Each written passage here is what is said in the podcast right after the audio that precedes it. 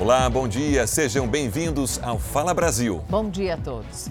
E o Fala Brasil de hoje começa com uma grave denúncia contra um professor de educação física em Porto Alegre. Ele está sendo investigado pela polícia por importunação sexual. São pelo menos 10 acusações das alunas. A direção do colégio também pode responder por tentar acobertar os casos. Por trás dos muros dessa escola, jovens estudantes sofriam caladas, pelo menos até agora. Começou quando a gente estava na aula de educação física dele e aconteceu duas vezes.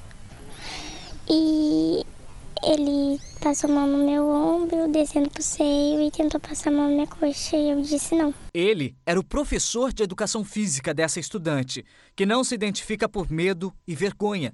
Ela está matriculada no primeiro ano do ensino médio da Escola Estadual Dr. Glicério Alves, na zona sul de Porto Alegre.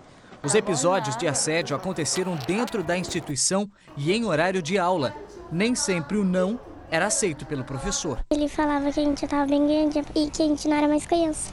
Os abusos aconteceram uma, duas, três, dez vezes. Esse é o número de alunas que até o momento procuraram as famílias e a polícia para denunciar a conduta do professor. A direção da escola também é alvo de denúncias. Segundo pais e alunos, a responsável pela coordenação tentou impedir que as reclamações saíssem do colégio. A fala da diretora em sala de aula foi gravada por uma aluna.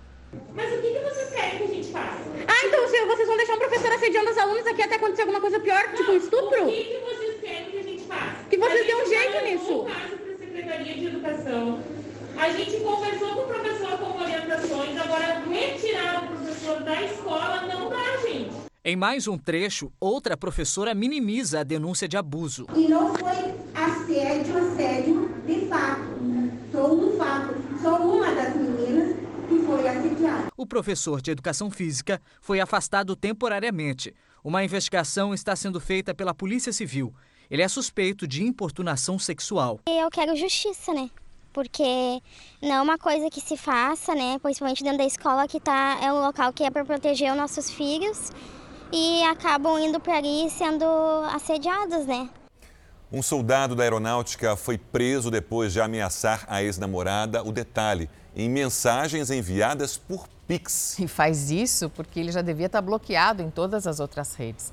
A polícia também descobriu que esse suspeito usava um falso atestado médico para poder justificar a ausência no trabalho. Transferências de centavos e, no lugar para descrever o motivo da transação financeira, recados. Ao transferir cinco centavos para a ex-namorada, o militar da FAB ameaçou. Botei 10 mil pela tua cabeça. Amanhã acho bom tu nem sair de casa, senão eu te mato. Na madrugada do último domingo, ele mandou: de segunda você não passa. As mensagens foram enviadas por Pix porque a ex-namorada bloqueou o jovem de 19 anos de todas as redes sociais. Quando o jovem começou a se mostrar muito agressivo, principalmente depois de beber, a moça de 21 anos resolveu terminar o namoro e conseguiu medidas protetivas. Eles voltaram pouco tempo depois. Mas no último sábado, depois de muitas brigas, a jovem terminou o namoro mais uma vez. Buscou procurar a vítima por não conseguir entrar em contato com ela, passou a mandar mensagens para a vítima, é, querendo marcar com ela um encontro. O autor do crime de perseguição e descumprimento de medidas protetivas mandou mensagem para o namorado de uma amiga da vítima. Disse: pede para ela me pagar. Na verdade, só fala que eu quero falar com ela para não matar ela e o pai dela. O outro rapaz adverte: olha as besteiras, assim chega a lugar nenhum. Tem que resolver de boa. E o autor finalizou: Mano, eu tenho ódio dessa menina. O delegado explica que a ex-namorada foi com o pai prestar depoimento na delegacia e a polícia conseguiu prender o rapaz na casa da avó dele. Surgiram evidências de que o autor é, tenha usado atestados falsos ou, ou tenha, é, pelo menos, incorrido talvez em alguma infração administrativa é, ao apresentar atestado sem estar é, em má condição de saúde para poder não trabalhar. Né? É, ele está com problemas de saúde mental, claramente. A Força Aérea Brasileira divulgou uma nota em que lamenta o ocorrido e afirma que acompanha essa investigação e colabora com o trabalho da polícia. A Santa Casa de Misericórdia de Goiânia suspendeu todos os atendimentos por um dia. A paralisação foi uma forma de chamar atenção para os baixos investimentos do SUS na instituição. E também houve protesto em outras unidades pelo país. Na Santa Casa de Goiânia, os cartazes espalhados dizem que não se trata de greve, mas sim de um pedido de socorro. Aqui, os médicos recebem 10 reais por consulta. Por uma cirurgia de vesícula, por exemplo, recebem 120 reais. Por uma ultrassonografia de abdômen total, o hospital recebe R$ 37,95. Além disso, os repasses financeiros do Sistema Único de Saúde estão sempre em atraso. A dívida da Santa Santas Casas de todo o país é de quase 20 bilhões de reais. O SUS é o maior plano de saúde da população brasileira, mas ele tem que ser rediscutido, reavaliado e melhor pago pelo governo federal. Nesta terça-feira, funcionários de quase 2 mil hospitais filantrópicos de todo o país cruzaram os braços. Eles deixaram de prestar serviços como consultas, exames e até cirurgias. O problema nas Santas Casas é antigo e a má gestão em muitas unidades influencia nessa dificuldade financeira. Em Curitiba, três hospitais atenderam somente urgência e emergência. Quem tinha consulta marcada teve que reagendar. A Santa Casa de São Paulo não paralisou os atendimentos, mas fez uma manifestação simbólica para participar das mobilizações. No interior do estado de São Paulo, há regiões em que 90% dos atendimentos pelo SUS são realizados por hospitais filantrópicos. Em São Luís, no Maranhão, funcionários do Hospital do Câncer Aldenora Belo e da Santa Casa de Misericórdia aderiram à paralisação. Só foram realizados procedimentos de alta complexidade. No Rio Grande do Sul, pelo menos 17 hospitais filantrópicos e santas casas suspenderam os atendimentos. No estado, o prejuízo é de quase 800 milhões por ano. Seu João faz hemodiálise na Santa Casa há 12 anos. Ele tem medo de uma nova paralisação. Se eu passar mal em casa, eu chego aqui, se não tiver médico, não, não tem jeito. Por causa das mortes na pandemia, o número de inventários quase dobrou no ano passado e as despesas com toda aquela papelada podem levar a uma perda de até 30% do patrimônio. Uma parte considerável, né? Mas existem alternativas para deixar os bens sem que os herdeiros tenham que arcar com esse custo tão alto do inventário. A cunhada do seu Antônio morreu no ano passado e é ele que está cuidando do inventário. É um levantamento de todos os bens para que eles passem para os herdeiros. Um processo caro e burocrático. Você tem que ter o documento dos herdeiros. Esses documentos têm que ser atualizados. Por exemplo, certidão de casamento. Aí você tem que ir no cartório, tirar certidão, certidão de nascimento.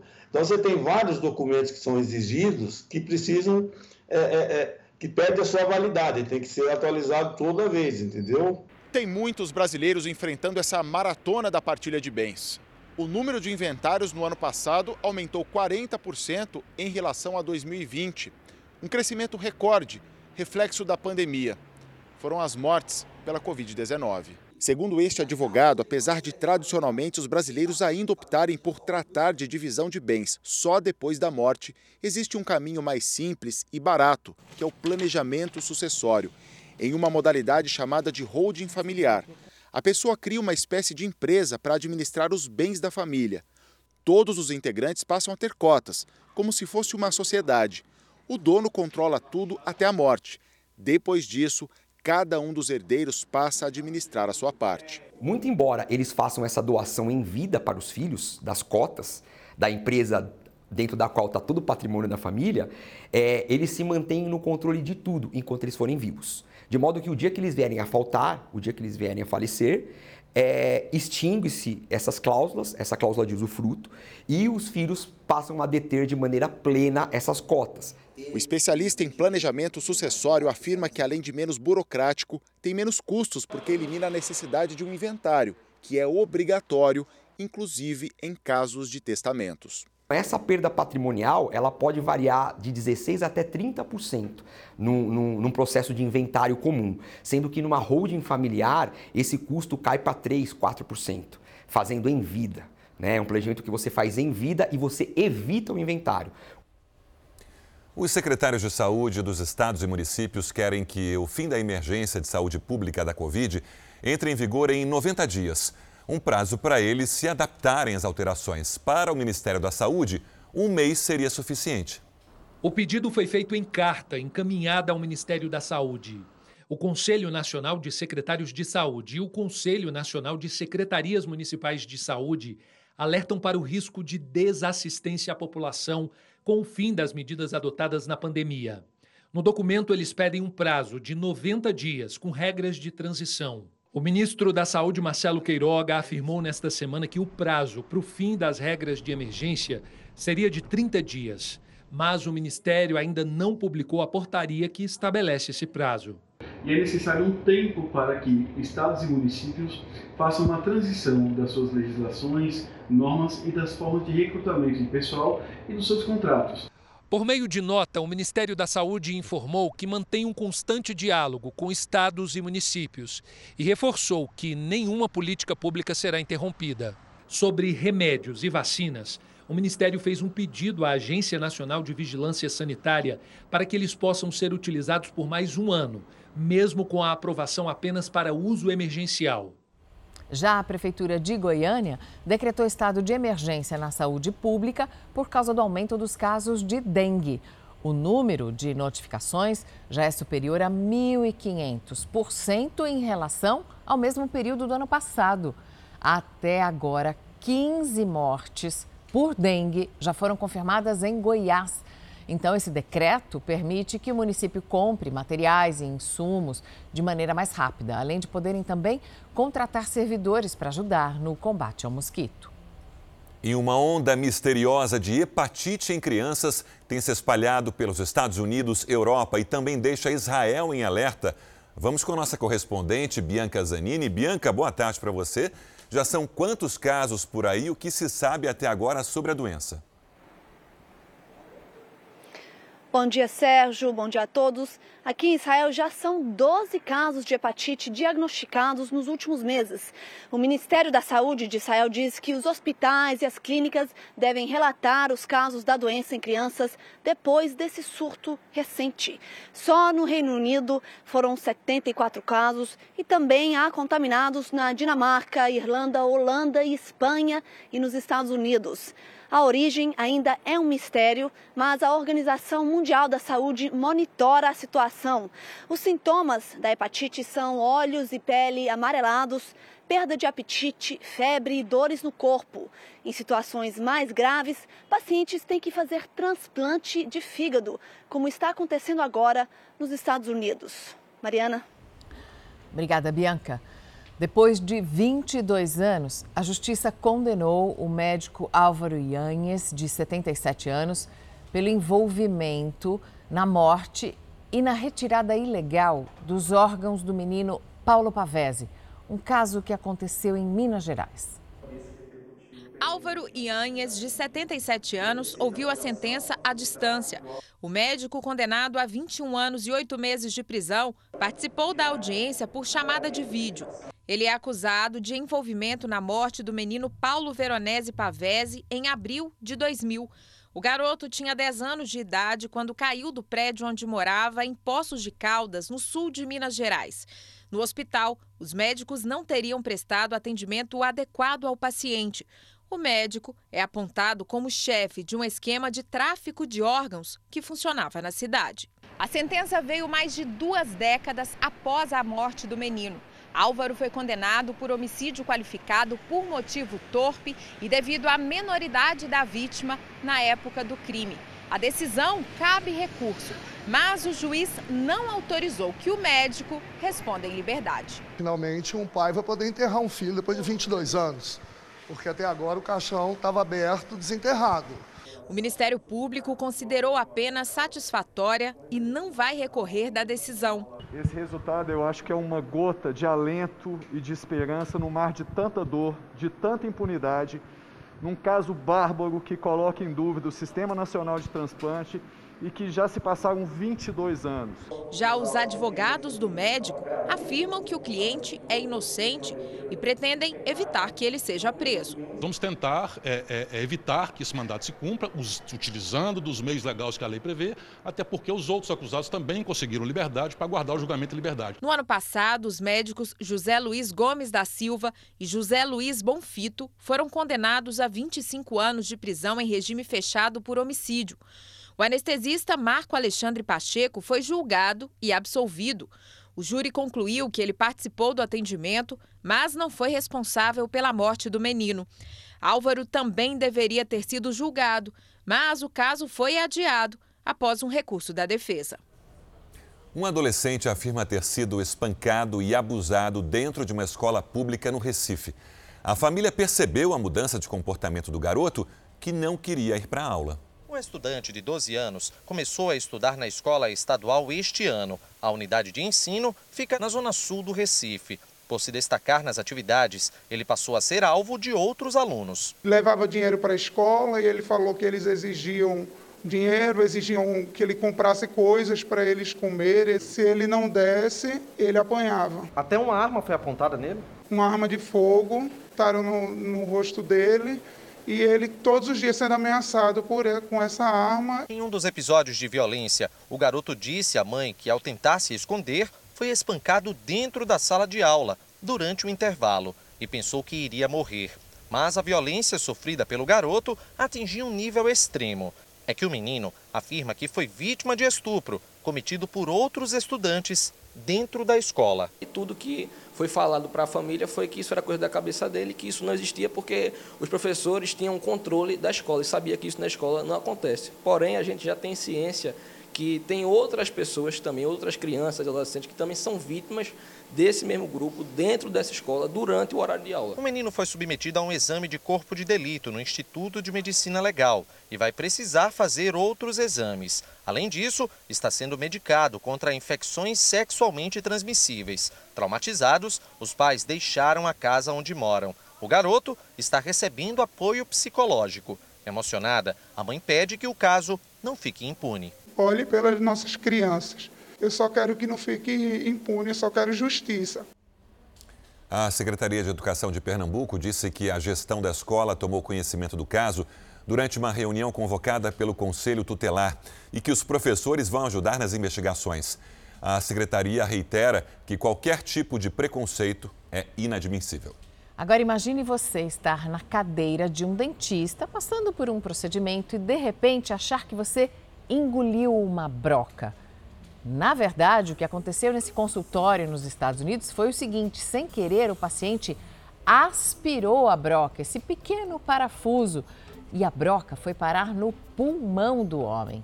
Por sorte, o dentista também tem uma formação médica e ele acabou fazendo uma cirurgia de emergência ali mesmo. Ele colocou um catéter e conseguiu retirar a peça. Agora, as pessoas já têm trauma de dentista, não né? De é? broca, inclusive. Imagina para esse paciente. Nossa, eu não sei se eu ia deixar ele fazer a cirurgia depois. Ah, você que fez o Deixou negócio, cair? então agora não sei se eu vou deixar você tirar. Mas deu certo. Que medo. A Justiça Britânica emitiu hoje de manhã a ordem de extradição de Julian Assange para os Estados Unidos. A decisão agora só depende do governo britânico. Se a extradição for confirmada, Assange vai ser julgado por espionagem e pode pegar quase 200 anos de prisão. O fundador do Wikileaks é acusado de publicar diversos documentos secretos do governo americano durante as guerras do Iraque e do Afeganistão. Ele está preso há três anos na penitenciária de segurança máxima de Londres, depois de passar sete anos detido na embaixada do Equador, no Reino Unido. As enchentes na África do Sul deixaram mais de 400 mortos. Dezenas de pessoas ainda estão desaparecidas. Os moradores das regiões mais afetadas ainda se recuperavam da crise provocada pela pandemia e agora têm que enfrentar esse novo drama. Era para ser um período de alegria, de reabertura para o mundo após dois anos de pandemia. Mas tempestades violentas mudaram o destino dos moradores da província de KwaZulu-Natal, na África do Sul.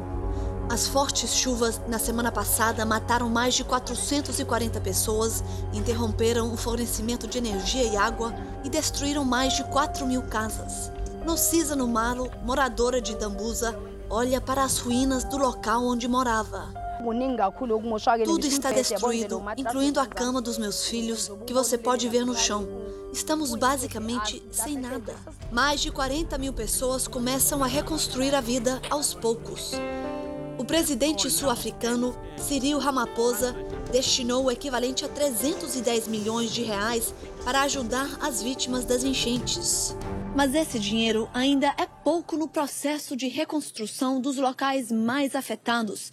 A região já passava por dificuldades porque o turismo, que é uma das principais fontes de renda no país, ficou parado nos últimos dois anos por causa da pandemia. Mas vai ser difícil atrair turistas nas praias em torno da principal cidade portuária de Durban, que estão cobertas de detritos. As autoridades esperavam cerca de 360 mil visitantes, mas receberam menos da metade disso. A polícia faz buscas pelo dono do arsenal encontrado em uma chácara no interior de São Paulo. Segundo a investigação, o espaço foi usado pelos criminosos que atacaram uma transportadora de valores e aterrorizaram uma cidade no Paraná. A chácara fica em Araçariguama, no interior de São Paulo, a mais de 600 quilômetros de Iguarapuava, onde aconteceu o ataque. Segundo a investigação, aqui funcionava um dos paióis da quadrilha. O armamento de grosso calibre estava bem escondido no forro entre o telhado e a laje do galpão abandonado. Eram três fuzis, espingardas calibre 12, silenciadores, muita munição e três metralhadoras, uma ponto .30 e outras duas ponto .50, com mira telescópica e poder antiaéreo. Essa é uma arma que ela tem um alcance de um quilômetro e meio de precisão. Ela na mão de um, de um exímio atirador e ela com uma mira bem calibrada, ela acerta um alvo a um quilômetro e meio. A apreensão foi feita pelo Departamento de Investigações Criminais, o DEIC. Segundo a polícia, a chácara pertence a um integrante da quadrilha que comandou o ataque a Guarapuava, no Paraná, no último domingo. O dono da propriedade do armamento é procurado desde 2016, quando ele fugiu de um presídio em Bauru, no interior do estado. Ele usava uma identidade falsa para circular livremente. Condenado por roubo e associação criminosa, ele responde a vários processos criminais no Paraná. Os investigadores já sabem que uma semana antes do ataque, o assaltante esteve na chácara durante a noite e levou com ele cinco armas de grosso calibre, além de muita munição. Ele é um membro efetivo da quadrilha. Ele, pra, ele participa do roubo. Eu acho que ele leva a arma de uso dele e as que ele tem a mais ele deve alugar para a quadrilha. A polícia apreendeu coletes à prova de balas e camisetas das polícias de São Paulo e da Paraíba o que confirma a tese da investigação de que o ataque a Guarapuava foi comandado por uma quadrilha interestadual.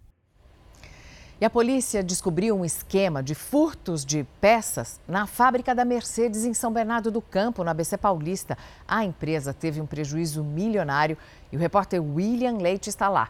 Com as informações ao vivo, William, bom dia para você. Como é que a polícia chegou até os suspeitos?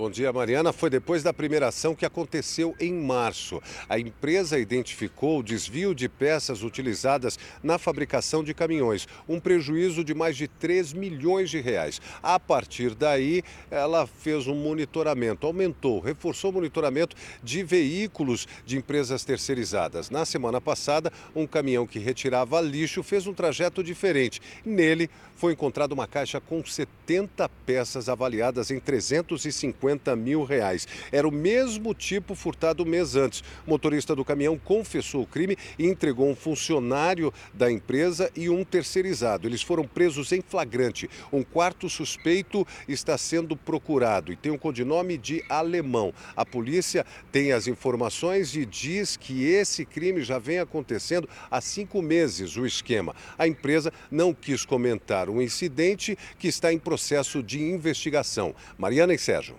Obrigado, William. Misael Bispo, condenado pelo assassinato da ex-namorada Mércia Nakashima, foi oficialmente desligado da Polícia Militar aqui de São Paulo. A decisão veio 11 anos depois da condenação pelo crime. Com isso, Misael Bispo perde o direito de ter registro de armas, por exemplo. Mas como ele já era um PM reformado quando cometeu o crime, vai continuar recebendo o salário.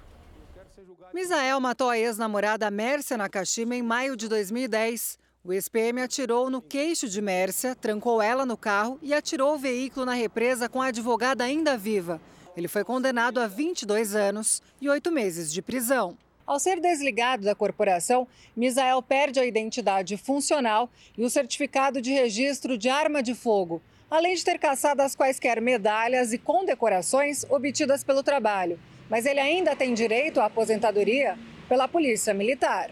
De acordo com o site da Transparência do Governo de São Paulo, o valor bruto da última aposentadoria de Misael Bispo como cabo da PM em março deste ano foi de quase 5 mil reais. O promotor de justiça, Rodrigo Merli, que já havia conseguido uma decisão para proibir Misael de reaver duas armas de fogo, solicitação feita por ele em 2019, quando passou de regime fechado para o semiaberto, explica que esse benefício não pode ser cortado. Quando ele praticou o crime que vitimou a Mércia Nakashima, ele já havia é, ingressado é, na reforma, ele já era um policial militar reformado. Então, entende-se que, como o crime é posterior a esta situação, caso ele viesse a perder a aposentadoria dele, haveria aí violação de um direito adquirido. No longo caminho por justiça, o homem culpado por um homicídio triplamente qualificado e ocultação de cadáver ainda tem mais uma conta a acertar. A justiça criminal é, já fez o seu papel há muito tempo. A justiça militar e o comando da PM fizeram a sua parte com certo atraso, mas também fizeram.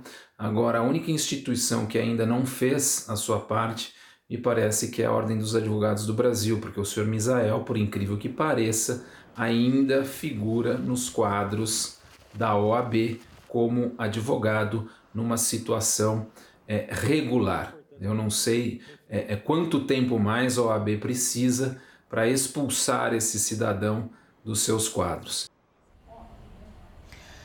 Bom, é, levaram 20 anos para expulsá-lo da PM, né? Então a OAB talvez tenha mais um prazo. A Agência Nacional de Energia Elétrica aprovou um aumento na conta de luz em quatro estados da região Nordeste. E essa medida acontece logo depois do fim da cobrança extra da bandeira tarifária de escassez hídrica.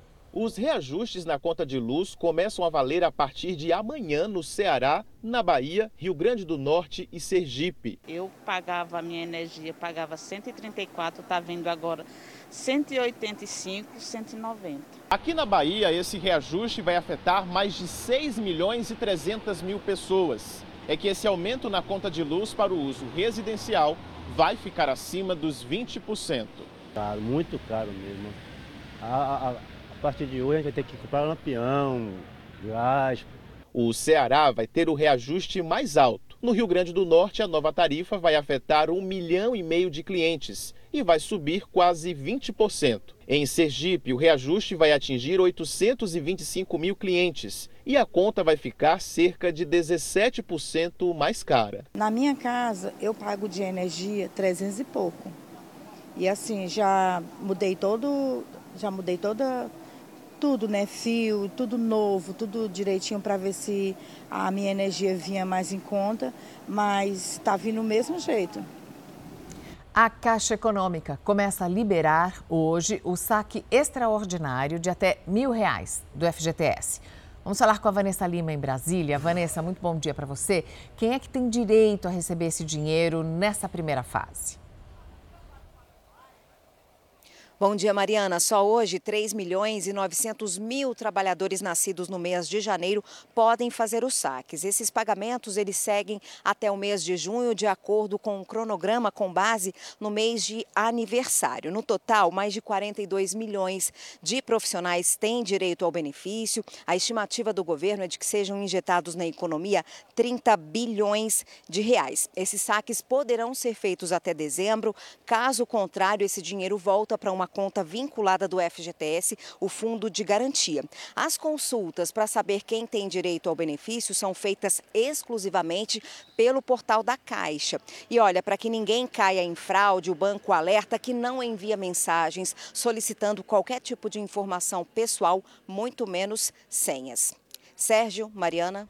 Tempos difíceis. A combinação da alta no preço dos aluguéis com o desemprego fez o volume de ações entre donos de imóveis e inquilinos aumentar em São Paulo. Muita gente não está mais conseguindo pagar aluguel. A melhor forma de resolver esse impasse ainda é uma boa conversa. O Edson mora no mesmo endereço há sete anos, na zona leste de São Paulo. Ele ficou desempregado durante a pandemia e, mesmo assim, manteve o aluguel de 600 reais em dia. Mas nos últimos dois meses, a situação apertou tanto que ele não conseguiu mais pagar. Estou parado e não tenho condição de arrumar o dinheiro para pagar para ela. O pouco dinheiro que entra é para sustentar os filhos. Porque eu não vou deixar meus filhos com fome, né, para poder pagar aluguel. O casal mora com quatro crianças e não tem outro lugar com espaço suficiente para todo mundo. Eu não tenho para onde ir com as crianças e a mulher. Só se eu for para a rua. O drama do Edson e da Luciene é ainda maior porque eles não têm um contrato de aluguel assinado. Por causa disso, a proprietária está tentando obrigá-los a deixar o imóvel, cobrando juros abusivos, 50 reais por dia e até fazendo ameaças. Ela só falou que tinha um prazo de 30 dias para me sair, ou então ela ia trazer a polícia aqui e aí eu seria obrigado a tirar as coisas de dentro e deixar o imóvel para ela. É fundamental, ainda que seja de modo bem simples, mas que as partes façam um contrato estabelecendo a forma de pagamento, as condições, é, os principais direitos e deveres dos locadores e locatários. Por enquanto, não é permitido despejar o inquilino por falta de pagamento. A lei estabelece que até o dia 30 de junho deste ano estão suspensas decisões que determinem despejos e desocupações. A moradia é um direito social, está assegurado na Constituição e muitas pessoas, justamente pela perda do poder aquisitivo, ficaram numa situação complicada. Por outro lado, para o dono do imóvel, ficar sem a renda do aluguel também pode ser desastroso muitos dos locadores, a gente trabalha com um número próximo de 80% dos nossos locadores, eles têm um único imóvel, aquele imóvel que foi adquirido durante a vida, até para compor uma renda extra. Muitas vezes o desentendimento vai parar na justiça.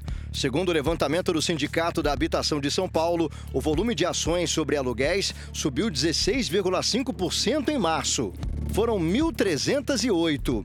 86% delas motivadas por falta de pagamento de aluguel, tanto residenciais quanto comerciais.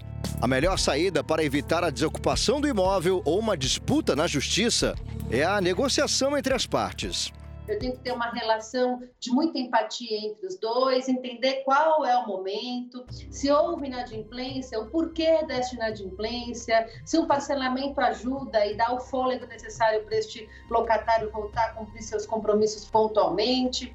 E uma casa foi colocada à venda por mais de 3 milhões de reais nos Estados Unidos. Só que um detalhe chama atenção, porque esse imóvel já vem com um morador junto. É isso mesmo. Essa linda casa, com cinco quartos na cidade de Fairfax, foi anunciada com um morador de brinde. A pessoa não teve a identidade revelada e mora no porão dessa casa. E ele conseguiu o direito na justiça de não ser despejado desse local. Mesmo com essa particularidade, o casarão já recebeu diversas propostas. E aí? Você compraria? Deve ser um, um, inquilino de uma parte separada da casa, né? Deve ter um outro acesso. Mas você compraria, Sérgio? Você sabe que tem um episódio de uma série muito famosa e que é justamente isso. A família compra a casa e o proprietário continua lá no porão e a convivência foi bem pacífica. Mas na é, série, né? É, na série, né? Eu acho que quando você compra uma casa, você deveria escolher se você quer ou não um inquilino. No caso, algumas pessoas devem querer já com um inquilino. Vale a pena pelo preço. Né? Um estudo feito por uma empresa de cibersegurança mostra que o Brasil é o quarto país no mundo em ataques feitos por e-mail. Segundo os especialistas, o vazamento de dados e o uso muito frequente das redes sociais acabam levando os criminosos a usar métodos cada vez mais sofisticados. Quando teve o celular furtado, a Fernanda entrou em desespero. Por e-mail, pensou ter recebido uma oportunidade de recuperar os dados armazenados na rede. Mas ao clicar no link que recebeu, abriu uma tela que autorizava a ação dos criminosos. Teve acesso à minha conta e na minha conta teve acesso a todas as minhas fotos, as minhas notas, que é o que eu tinha dentro do celular. E aí a minha carteira, que os meus cartões. Foram 5 mil reais, mais ou menos. Ela até recuperou os valores com o banco, mas se sentiu frustrada por não perceber que se tratava de um golpe. Eu não tinha como dizer que não era verdadeiro. Era... Se você colocasse aquele site com o site original, tipo, não tinha nada de diferença. Foi também pelo correio eletrônico que o produtor musical Lucas Dantas acabou sendo atacado. Ele achou que ia acessar uma conta vencida do telefone, mas o conteúdo do e-mail também tinha sido planejado por criminosos arquivo malicioso, né? Na época eu não tinha identificado porque ele tinha um ícone, perdi os meus dados, meus, meus arquivos. Foi um prejuízo de 15 mil reais. Todas as vítimas relatam que as mensagens enviadas por criminosos são quase perfeitas. As pessoas elas, elas usam muito mais as redes sociais. A gente também teve um histórico não muito positivo de vazamento de dados, né? da população e essas informações acabam ajudando o atacante a, a, a personalizar, eu diria, né, as estratégias de ataque. Em janeiro deste ano, foram registrados mais de 9 bilhões de ataques cibernéticos no mundo todo, 64% deles através de correio eletrônico. No ranking das maiores vítimas, o Brasil ficou em quarto lugar. O Brasil está atrás apenas de Estados Unidos, Rússia e Japão nos ataques por e-mail. E a curiosidade do brasileiro tem contribuído para colocar o país sempre entre os cinco primeiros. Geralmente, quando você faz um clique em um link malicioso, você está abrindo uma porta, uma vulnerabilidade para que esse atacante tenha acesso ao seu computador, ao seu smartphone. E a partir daí ele começa a extrair dados. O relatório foi feito por uma empresa de cibersegurança com ação global, que em 2021 bloqueou 94 bilhões de tentativas de ataque pela internet, um aumento de 42% em relação a 2020. Para Marcelo Sanches, especialista em segurança da informação, esses dados podem ajudar a traçar estratégias de segurança cibernética para as empresas, que também são alvos de ataques.